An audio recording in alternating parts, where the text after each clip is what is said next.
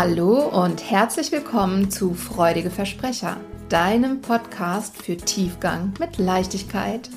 Wir sind Steffi Mittenzwei und Annette Schabun. Wir freuen uns, dass du da bist. Viel Spaß beim Zuhören.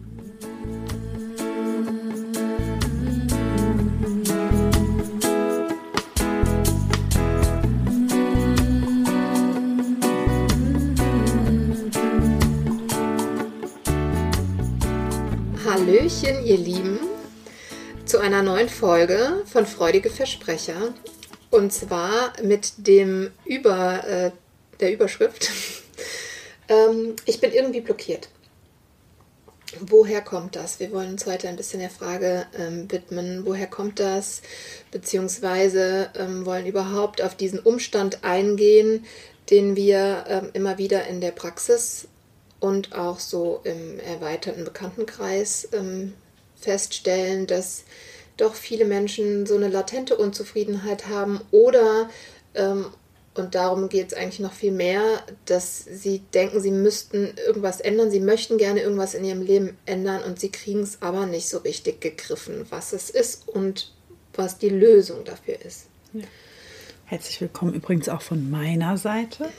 Mhm. Ähm, ich wollte nur noch ergänzen, weil das ist ja einfach so eine, das ist erstmal so eine diffuse Ahnung, hm, dass da irgendwas nicht ganz so läuft, wie es sollte. Ich kann das vielleicht noch nicht einordnen. Ich versuche verschiedene Sachen, das haben wir, glaube ich, ganz zu Beginn in der ersten Folge auch schon mal angerissen. Was könnte denn eigentlich dahinter stecken? Und wie du schon gesagt hast, was potenzielle Ansatz- und Lösungsmöglichkeiten sein können. Darum dreht sich die heutige Folge. Mhm. Manchmal ist es tatsächlich nicht mal mehr als ähm, die Erkenntnis, dass man sich vielleicht mit ähm, der Partnerin oder dem Partner mehr streitet als nötig. Ähm, es geht häufig um nichts wirklich Nennenswertes, aber man gerät immer wieder in Konflikt. Wieso? Wenn es ja nicht um existenzielle Themen geht, woher kommt das? Und das kann eben ein Symptom sein von Übererregung. Ähm, das kann sich natürlich auch in zig anderen Symptomen zeigen. Und vielleicht zeigt es sich auch nur in so einem eben diffusen Gefühl, dass, dass ich noch nicht das Leben führe, was ich eigentlich führen könnte oder sollte. Ja, dass da irgendwie so eine latente Unzufriedenheit ist, ähm, die ich nicht richtig greifen kann einfach das, das Gefühl, ja, es ist, sollte eigentlich anders sein, mein Leben. Ja, also woher kommt das? Und ich, ich persönlich kenne das total gut. Und bei mir hat es tatsächlich auch damit angefangen, ähm, dass ich mich damals mit meinem Mann einfach viel gestritten habe. Und ähm, er irgendwann zu mir gesagt hat, merkst du eigentlich, dass du nie zufrieden bist, egal was ich mache. Du sagst mir jede Woche äh, was Neues, was du gerne anders hättest und ich versuche das dann auch umzusetzen, damit du dann in der Woche darauf mit wieder einer neuen Anforderung kommst. Hm. Und das ist ja, wie wir inzwischen wissen und beobachtet haben, ziemlich klassisch. Ne? So eben diese diffuse, eigentlich innere, eigene Unzufriedenheit, die wir nach außen projizieren und ähm, wo wir im Außen eine Erklärung für finden wollen. Ja, ich hatte gerade so die Hypothese, dass mein Mann eventuell da, Diese Folge ähm, hören sollte. da vielleicht auch Parallelen erkennen könnte. Ah, okay. Denn das ist tatsächlich ja bestimmt jedem oder jeder schon mal passiert, ne, dass ich einfach irgendwie selbst, mir steckt gerade irgendwas quer und ich kann mich da jetzt gerade nicht so rein vertiefen und dann kommt ein Partner, Freundin, was immer um die Ecke und dann gibt es einen auf den Deckel. Mhm. Und irgendwann merke ich so, das war wahrscheinlich unfair, mhm. weil das äh, Thema bei mir liegt und ich mhm. habe da irgendwas, was in Disbalance geraten ist. Ich weiß eigentlich gar nicht, warum ich mich so aufgeregt habe und mhm. genau da wollen wir mal auf den, auf den Grund gehen, was das eigentlich sein könnte. Genau, weil oft ist es ja dann so, dass wenn man das eigene Leben mal abcheckt, mal so ein paar Parameter durchgeht, dass man jetzt gar nichts findet, was so großartig aus der Balance geraten ist. Es ist eigentlich alles soweit in Ordnung. Ja, die Partnerschaft läuft einigermaßen, man hat einen Job, Job. ja, vielleicht hat man Kinder, vielleicht hat man keine, aber mit dem Zustand ist man auch soweit zufrieden.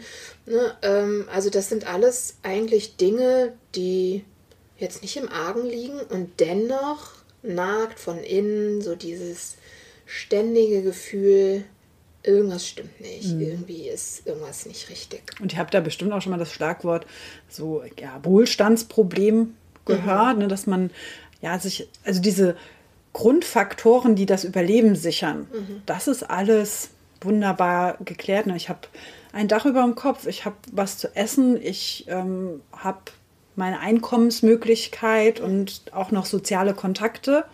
Also alles, was so ein Mensch in seinen Grundbedürfnissen braucht, ist erfüllt und gleich, und das weiß ich auch, also das kann ich mir kognitiv immer wieder ins Bewusstsein rufen und es löst mein Unzufriedenheitsproblem nicht. Und das ist ja eigentlich ziemlich doof. Ja. Und meistens wird es dann eben noch dadurch verstärkt, dass ich weiß, ich jammere auf hohem, hohem Niveau. Ja. ja? Äh, mir geht es ziemlich gut. Aber, und das ähm, wollen wir euch heute auch auf jeden Fall dringend mitgeben, ähm, es hat eine Berechtigung, dass ihr euch fühlt, wie ihr euch fühlt, wenn ihr euch so fühlt. Ähm, und das sollte auf gar keinen Fall weggedrückt und ignoriert werden, auch wenn es ein vermeintliches Luxusproblem ist. Ähm, ja, weil jedes Menschenleben wertvoll ist und wir alle das Recht darauf haben, zu gucken, was wir tun können, damit es uns so gut wie irgend möglich geht. Und wenn wir das denn tun, also wenn wir uns in unserem, ähm, in unserer eigentlich schon guten Grundsituation, ähm, wenn wir dafür sorgen, dass es uns noch besser geht, dann können wir wiederum auch andere Menschen besser unterstützen und begleiten, dass es ihnen wiederum besser geht. Also das ist, äh, hier geht es nicht um Egoismus. Ja, ihr kennt, ihr kennt dieses Beispiel, ich weiß gar nicht, ob wir es schon mal zitiert haben, aber ihr kennt das im Flugzeug, wenn die ähm, sehr aufmerksam verfolgten Sicherheitshinweise gegeben werden, dass ihr die Atemmaske zuerst bei euch selbst anbringt und dann anderen helft. Und das ist, glaube ich, so ein Grundprinzip. Also mhm. ich selbst bin dafür verantwortlich, dafür zu sorgen, dass ich in bestmöglicher Verfassung bin, um dann auch andere unterstützen zu können. Das ja. ist auch gerade so für, ja, auch für Eltern immer wieder ein wichtiges Thema, also auch für die eigene ja, Gesundheit, für das eigene Wohlbefinden so zu sorgen, dass ich dann auch für meine Kinder da mhm. sein kann. Ja. ja. Gut, aber zurück zur Frage, woher kommt es denn, wenn ich doch eigentlich in Anführungsstrichen alles habe, was ich brauche? Und unsere Erfahrung zeigt, dass das häufig mit Glaubenssätzen und oder Traumata zusammenhängt. Jetzt, wir haben es in unserer Glossar-Folge, in Folge 2 ja auch schon mal ähm, ein klein wenig beleuchtet, aber wir ähm, wollen auch heute nochmal genau sagen, dass wir, wenn wir von Trauma sprechen, nicht schwerwiegende Traumata meinen oder zumindest nicht ausschließlich, sondern sogar eher, äh, dass die Ausnahme ist. Also keine großen lebensbedrohlich, lebensbedrohlichen akuten Situationen oder auch chronische Situationen von Missbrauch, sondern es gibt ähm, viele, viele andere kleinere Traumata, Verletzungen ähm, der Seele sozusagen, ähm, die auch dazu führen, dass wir uns in irgendeiner Form blockiert fühlen, die wiederum dann auch zu hinderlichen Glaubenssätzen führen können. Ähm, und darauf wollen wir heute eingehen, weil wir der Meinung sind, dass, ähm, dass das noch ein bisschen, ähm, dass dieses Wissen noch ein bisschen mehr gestreut werden darf. Ja, dass, dass wir eben ernst nehmen dürfen, wenn wir das Gefühl haben, irgendwas in uns ist komisch. Ja, also wenn man dieses Wort Trauma hört, dann sind viele ja auch auf der Suche nach diesem einschneidenden großen Erlebnis. Und das meinte Steffi, es gibt halt manchmal auch nicht unbedingt ein einschneidendes großes Erlebnis, sondern viele kleine Verletzungen. Und wir, wir haben es eben auch kurz gesagt, als wir gesprochen haben, Trauma ist eigentlich ein Synonym für Verletzung, wird auch in der Medizin benutzt. Und das hilft eigentlich auch mir zum Beispiel immer das nochmal zu vergegenwärtigen. Ja, da ist einfach eine kleine oder größere Verletzung mhm. im seelischen Wohlbefinden entstanden. Mhm. So. Und was ja auch gar nicht selten ist, ist, dass es vielleicht sogar eine große Verletzung gab, aber nicht in unserem eigenen Leben, sondern im Leben derer Personen, mit denen wir aufgewachsen sind. Ähm, oder im Leben derer Personen, die mit den Personen aufgewachsen sind, mit denen wir dann aufgewachsen sind. Oh mein Gott, das wird ein bisschen kompliziert. Ich spiele an. auf das auf, Familiensystem. Auf das Familiensystem und auf das Thema transgenerationale Traumata, ähm, die ich sehr gut kenne, weil ich das eben ähm, auch erlebt habe, wie sich das weitergibt. Ja, ähm, meiner Mutter ist Schlimmes widerfahren und ähm, das wiederum habe ich eben aufgenommen. Das, das, da kann man auch niemandem die Schuld zuweisen oder ähnliches. Darum geht es überhaupt nicht. Ähm, sondern das sind einfach ganz natürliche systemische Vorgänge, die passieren im Zusammenleben. Aber wenn man, wenn man darüber Bescheid weiß, dass das passieren kann oder dass es sehr, sehr häufig passiert bei, bei Verletzungen, die nicht gänzlich aufgelöst sind, dann kann man da ganz anders mit arbeiten. Denn aufgelöst werden sollte es dann halt irgendwann, wenn man denn merkt, irgendwas ist noch nicht gut bei mir. Ja? Und äh, die Krux ist, wenn ich ein, ein Trauma übernommen habe, das heißt, ich spüre zwar die Auswirkungen, ähm, aber mir selbst ist eigentlich nichts, nichts Dramatisches widerfahren, die Verletzung liegt also gar nicht in mir direkt, dann ähm, kann ich zwar durch eigene therapeutische Maßnahmen, also ich spreche jetzt hier von klassischer Therapie, therapeutischen Gesprächen, also auf einer kognitiven Ebene das zu bearbeiten, das mag vielleicht ein bisschen Erleichterung bringen, weil sich ja auch in meinem Leben dann Dinge da oben drauf setzen. Aber auflösen kann ich das dann letzten Endes nur, indem ich es zurückgebe, wo es hingehört, wo es herkommt. Aber das nur am Rande, das ist nochmal ein ganz eigenes Thema. Ähm, wir möchten heute ein bisschen erklären, ja, was sind denn diese Traumata und ähm, wie, woher weiß ich, ob ich sowas vielleicht auch habe? Ähm, wie zeigt sich das denn überhaupt und warum ist es wichtig, wenn es ja vielleicht gar keine großen Verletzungen sind oder waren, dass ich das auflöse? Mhm. Und das haben wir, glaube ich, jetzt noch nicht gesagt heute. Es gibt natürlich dieses ja, Gefühl, dass sich einfach irgendwie, dass nicht was stimmig ist, dass es nicht rund läuft. Das ist ja dann auf einer eher emotionalen Empfindungsebene. Und mhm. gleichzeitig haben wir ja noch das Thema ja, körperliche mhm. Symptome, wie es mhm. sich auch zeigen kann. Ne? Also ihr habt vielleicht gar kein, keine organische Ursache, also ihr seid, ihr habt immer wieder, hm, lass es mal Magenbeschwerden sein, mhm. ne? dass ihr immer merkt, irgendwie ich, ich neige zu einem Magengeschwür oder solchen Themen. Ich habe das schon alles medizinisch abklären lassen. Es gibt keinen wirklichen Grund dafür, warum das auftaucht. Da lohnt es sich natürlich hinzuschauen, was könnte denn dahinter stecken. Mhm. Und ganz oft auch in der Körperpsychotherapie sind so diese ja, diese typischen Organe auch sinnbildlich. Es gibt natürlich ein weiteres, das vielen bekannt ist, ist der Tinnitus. Mhm da würde mein Ausbilder fragen, ja, was kannst du denn nicht mehr hören? Mhm. Ne? Oder was, was bewegt sich in diesem Kontext? Was hast du denn zu oft gehört? Oder mhm. was ist so auf dieser Ebene los? Mhm. Ja. ja. also. Schilddrüsenprobleme oder wenn es nu nur der Frosch im Hals ist, den man nicht los wird, ne? dass man sich ständig räuspern muss. Auch da könnte man dann mal nachfragen, also sich selbst ähm, spreche ich vielleicht nicht immer die Wahrheit, spreche ich nicht meine Wahrheit, spreche ich zu viel, was, was könnte sich da in diesem im, im stimmlichen, im Ausdruck nach außen zeigen? Mhm. Was könnte da noch nicht ganz im Einklang sein? Ja. Genau, also auch da jedenfalls gibt es viele körperliche Symptome, für die es keine organische Ursache zu geben scheint oder keine organische Ursache gefunden wird, ähm, wo sich die Frage stellt, ja, wo kommt es denn dann her? Ähm, weil es sind, das sei mal gesagt, ja, ich weiß, das kriege ich immer wieder mit. Dass viele Menschen immer noch glauben, ein psychosomatisches Symptom, ein Symptom, was keine körperliche Ursache hat, sei sozusagen ein eingebildetes Symptom. Und das ist es eben nicht. Also ne, ich habe, wenn ich Rückenschmerzen habe, die keine, äh, ne, wo kein Bandscheibenvorfall Ursache ist und ich auch keinen Unfall hatte oder ähnliches und auch sonst nichts mit meinem Rücken äh, komisch zu sein scheint, ich habe diese Schmerzen. Die sind da, die sind real aber sie haben eben kein, keine ähm, vorgewölbte Bandscheibe als Ursache, sondern sie sind vielleicht deswegen da, weil sich meine Muskeln so sehr zusammenziehen, aufgrund meiner inneren Anspannung, dass immer wieder Schmerzen entstehen.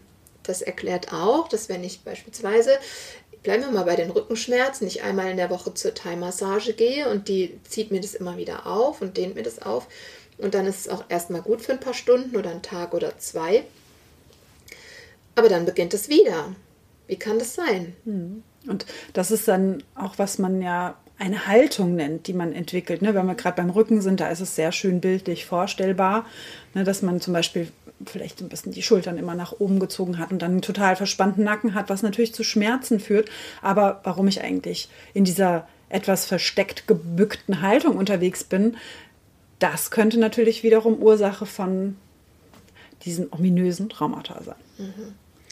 Ja, und wenn wir jetzt nochmal schauen, was ist denn ein, ein Trauma auf biologischer, ähm, aus biologischer Sicht so rum, dann ist es ja eine, ähm, nicht, nicht nur das Erlebnis als solches, sondern es ist vielmehr die Auswirkung des Erlebnisses, die Energie, die von dem Erlebnis ausgeht, die im Körper und im Gehirn und oder im Gehirn nicht richtig verarbeitet werden konnte. Mhm. Ähm, weder in der entsprechenden auslösenden Situation noch im Nachgang. Richtig. Und das ist aufgrund unserer ähm, Entwicklung und unserer zahlreichen Regeln und Normen, die wir so als Menschen mit uns tragen von Generation zu Generation, auch nicht weiter verwunderlich, weil wir uns dieses natürliche ähm, das natürliche Sein ja ziemlich verbieten. Das fängt ja schon von klein auf an. Wir sagen unseren Kindern ständig, hampel nicht so rum, sitz still. Dabei ist diese Bewegung ja auch eine Form von Verarbeitung des Erlebten. Ja. Und äh, alle Eltern kennen wahrscheinlich die, äh, den, den Fakt, dass gegen Abend die Kinder nochmal so richtig komisch werden. Entweder äh, fröhlich überdreht oder aggressiv oder weinerlich, gerade kleinere Kinder. Woran liegt's? Oft einfach daran, dass der Tag viele Eindrücke mit sich gebracht hat, viele vielleicht auch Sozialkontakte, die man irgendwie managen musste. Und abends ist dann halt das System voll und dann versucht es auch gerade eben im sicheren Bereich zu Hause, das so abzureagieren durch Bewegung, durch Rumgeschreie, durch Gezappel und Gehampel und Weinen. Und es ist aber sehr anstrengend auszuhalten als Eltern, weil man selbst ja auch einen Tag hatte, und statt dass man dann irgendwie versucht, ähm, sich eine Routine zu schaffen, wo alle ähm, ja gut ihren, ihren Ausklang finden und ihren Ausgleich finden, verbietet man halt den Kindern oft den Mund oder ähm, ermahnt sie ruhig zu sein und ruhig zu sitzen und ähm, legt damit schon den Grundstein äh, für ja, in dem, im Körper und im System insgesamt im Körper, Seele-Geist-System festgesteckte Energien. Ja, ich kann das vielleicht nochmal, das ist eigentlich so schon ein sehr akkurates Beispiel, wie man den sogenannten vasomotorischen Zyklus beschreiben kann, der genau das abbildet. Also wir können ja nochmal so ein Beispiel nehmen, da passiert nämlich genau das. Kinder sind immer ein super Beispiel. Ähm, keine Ahnung, das Kind spielt am Bach, die Eltern sind irgendwo in der Nähe und das ist keine wirklich, wie wir gesagt haben, ne, keine dramatisch gefährliche Situation und dennoch rutscht es irgendwann aus und plumpst ins Wasser und erschrickt sich. Und da gehen natürlich erstmal die Instinkte an und das System schaltet von Parasympathikus auf Sympathikus um. Das bedeutet für unseren Körper, dass die Anspannung rapide ansteigt im System. Ihr kennt auch die typische Reaktion von Kindern, die werden da vielleicht dann schnell rauskrabbeln und keinen Mucks machen, zur Mama rennen oder zum Papa und sobald sie dann irgendwie beim Elternteil sicher im Arm sind, fängt erst dieses Schluchzen an. Und dann ist auch so dieses typische, ne, also es ist so mhm. schon so ein Zittern in der Atmung und aber auch, ja, vielleicht so ein körperliches sich nochmal zurechtruckeln. Aber wie du gesagt hast, ne, in der sicheren Umgebung wird sozusagen die Energie wieder so ein bisschen abgebaut. Wenn man dann zu Hause ist, wird vielleicht mit den Puppen nochmal in den Bachfallen nachgestellt, um mhm. das zu verarbeiten. Und dann schwingt diese Kurve vom sympathischen System langsam wieder ab ins Parasympathische. Es kann auch mit viel Bewegung nochmal zu tun haben, wie du es beschrieben hast, dass dann am Abend nochmal Action gemacht wird und dann langsam wieder in diese Homöostase zurückzukommen. Und wenn wir eben Eltern, wie du gesagt hast, sind gestresst, dann irgendwie unterwegs sind und dann sagen, nee, jetzt ist aber gut, jetzt musst du hier gar nicht weinen, es ist mhm. doch gar nichts passiert. Also wir unterbrechen sozusagen diesen Zyklus mhm. an der Stelle, dann bleibt eben diese Energie, die sich so aufgebaut hat, stecken. Mhm. Und das ist eigentlich genau der Vorgang. Ja. ja. Und äh, ich hatte, deswegen war mir auch die Folge heute so wichtig. Ich hatte ein Aha-Erlebnis oder eine Erkenntnis, als ich ein Buch gelesen habe, äh, in der es eben um Trauma geht und um die Auflösung von Traumaenergien. Äh, da ist nämlich eine sehr lange Liste von ähm, Erregungs- oder Übererregungssymptomen drin, die keine Ahnung, ich würde mal schätzen, vielleicht 90 Prozent der Menschen in sich tragen. Und das ohne dass ihnen auch nur im entferntesten klar ist, dass es sich hierbei um ähm, posttraumatische Erregungsenergie handelt, die man, und das ist das Verrückte, jetzt hätte ich fast gesagt einfach, die man abbauen kann. Vielleicht ne, einfacher beim einen und beim anderen nicht so einfach, aber letzten Endes kann man sie abbauen und kann dadurch wieder in diese äh, Homöostase, also in diese ausbalancierte, ähm, in diesen ausbalancierten, ausgeglichenen Zustand kommen. Mhm. Und tatsächlich ist es ja auch so, dass wir nicht nur eine dieser Situationen haben, wie keine Ahnung, als Kind mal beim Spielen ausgerutscht in den Bach gefallen, mhm. sondern es gibt wahrscheinlich eine Vielzahl von sich, solchen Situationen, die an Stelle X oder Y des Zykluses unterbrochen wurden, die alle ein gewisses Maß an gespeicherter Energie sozusagen im Körper verbleiben lassen, denn Energie verschwindet ja nun mal nicht einfach. Mhm.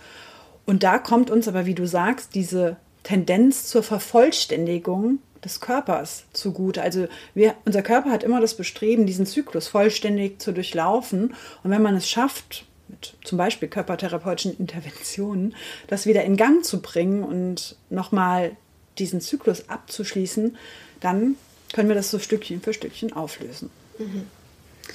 Noch ein bisschen abstrakt, aber ich glaube, es wird so klar, in welche Richtung wir uns da bewegen. Ja, und wenn wir, und jetzt wird es äh, komplexer, wenn wir eben diese Trauma-Energie in uns haben, die letzten Endes dann möglicherweise auch dazu führt, dass wir tendenziell eben zu sehr in dieser, in dieser Übererregung sind ne? und nicht du hast eben gerade schon gesagt, der Sympathikus und der Parasympathikus. Wer heute nicht zum ersten Mal einschaltet, kennt diese Begriffe von uns. Ich erkläre es nochmal kurz. Ähm, das sind zwei Teile unseres Nervensystems, die im ähm, ausgeglichenen Zustand sich immer abwechseln. Ne? Der Sympathikus ähm, ist die Erregung, der Erregungszustand und im Parasympathikus sind wir entspannt. Und diese beiden ähm, spielen sich immer gegenseitig in die Hände. Und wenn wir aber Traumaenergie in uns tragen, die nicht ähm, freigelassen werden konnte, die nicht abgebaut werden konnte, dann führt es eben oft dazu, dass wir ähm, zu stark im Erregungszustand sind, im, Para im sympathischen Zustand sind. Und ähm, in diesem Zustand finden sich dann auch schneller negative Gedanken, ja, weil alles hängt ja zusammen. Ähm, es bilden sich eher negative Gedanken, weil dieser Übererregungszustand eine Unruhe ähm, verursacht, eine Reizbarkeit verursacht. Äh, der macht dann auch müde, weil wir eben die ganze Zeit äh, so eine latente Erregung in uns haben, gegen die wir auch bewusst gar nicht ansteuern können. Ähm, und ja, dadurch sind wir dann leicht unzufrieden und aus dieser Unzufriedenheit heraus haben wir negative Gedanken, die zu negativen Emotionen führen und die auch zu Glaubenssätzen führen, die nicht unbedingt förderlich sind für uns, sondern eben das Gegenteil mit sich bringen.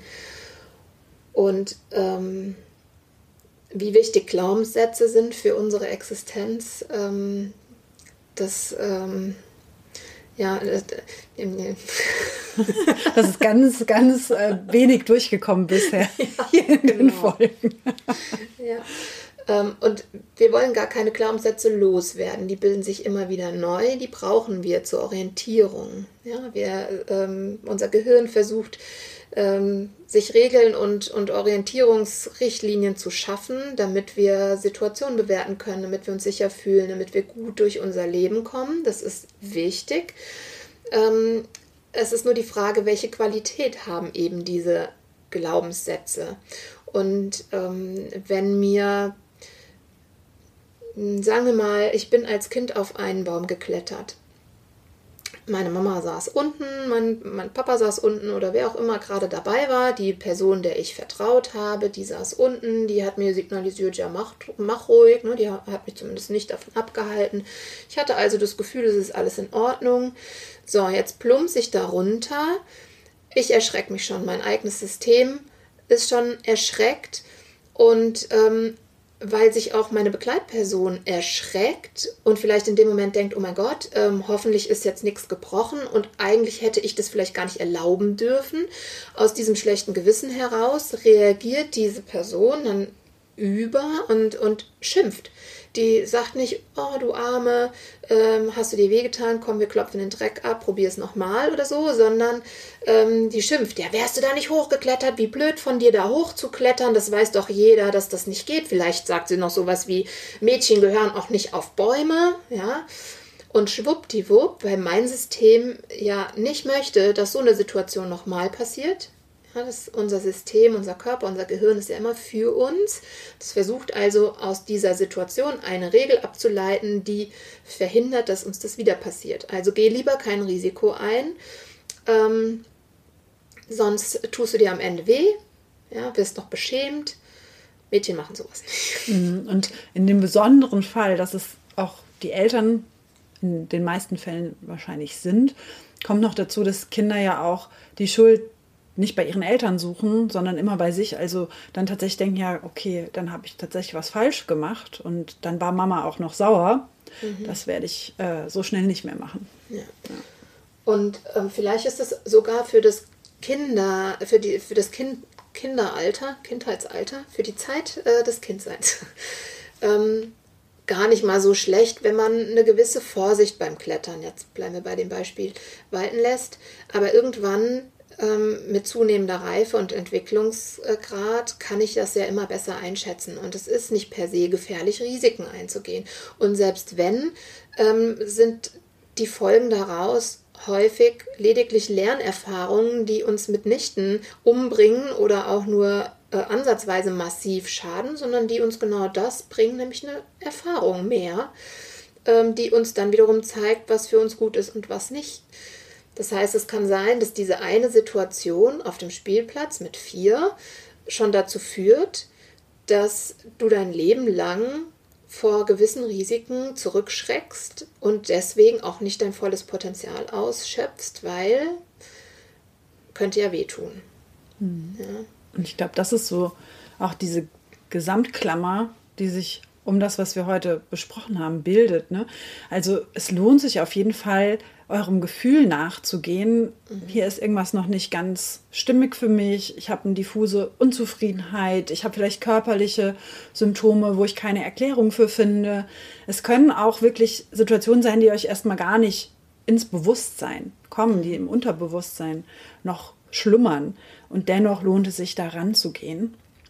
Und ja, auch zu diesem Thema Trauma und wie es auf nervlicher Ebene genauer abläuft, haben wir auch noch mal eine Interviewfolge für euch. Mhm. Also da gibt es noch mal ein paar mehr Details. Das haben wir heute jetzt so ein bisschen angerissen, aber noch nicht vertieft. Da werdet ihr noch mehr in der Tiefe erfahren. Genau.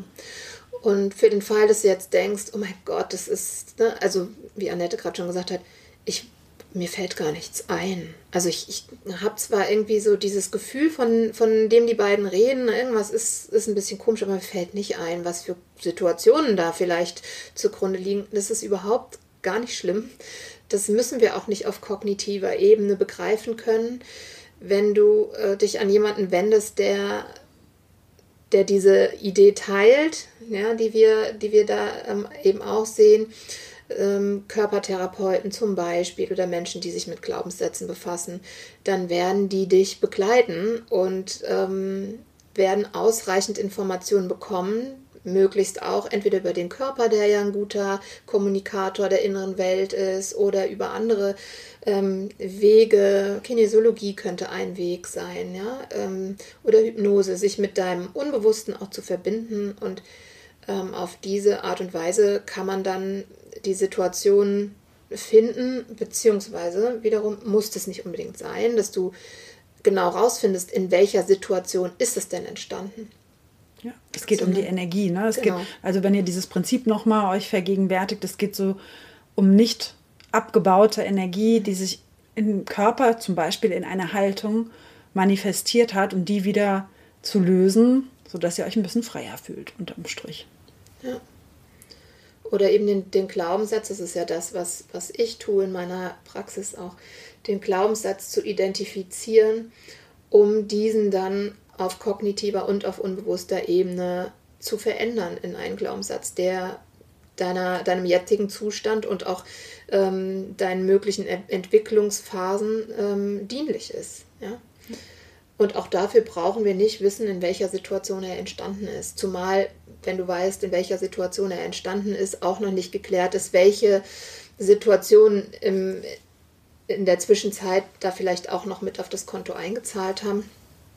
Das ist aber auch nicht, nicht wichtig herauszufinden, sondern es geht eben darum, ja, ähm, zu entdecken, dass Energien in dir sind, die, die man vielleicht verwandeln kann und dass Sätze ähm, ja, inzwischen einfach ausgetauscht werden können in, in bessere äh, und förderlichere Sätze. Haben wir noch was vergessen an dieser Stelle? Mein Gefühl sagt nein. Mhm, und wenn, dann hätten wir noch mal die Chance in einer anderen Folge genau. euch damit zu beglücken. was ein Segen. Ja. Gut, wenn ihr dazu irgendwelche Fragen habt, wenn ihr irgendwelche Dinge habt, die ihr beitragen wollt, vielleicht äh, eigene Erfahrungen damit oder auch eine ganz kontroverse Ansicht, dann seid ihr auch dieses Mal wieder herzlich eingeladen, mit uns in Austausch zu gehen. Entweder bei Insta oder über E-Mail oder was auch immer euch einfällt. Wir sind ja auf verschiedenen Kanälen zu finden. Und wir freuen uns sehr, sehr darauf, in Kontakt zu kommen mit euch. Ja, ist uns wirklich wichtig, auch so ein bisschen Rückmeldungen zu bekommen. Wir mhm. schallen hier nach draußen mhm. und es ist sehr hilfreich für uns zu verstehen, ach ja, das war interessant, da will ich gerne mhm. noch mehr wissen. Dann können wir noch viel spezifischer für euch zuschneiden. Genau. Also dann genießt euren Sonntag und bis bald. Bis bald, ihr Lieben.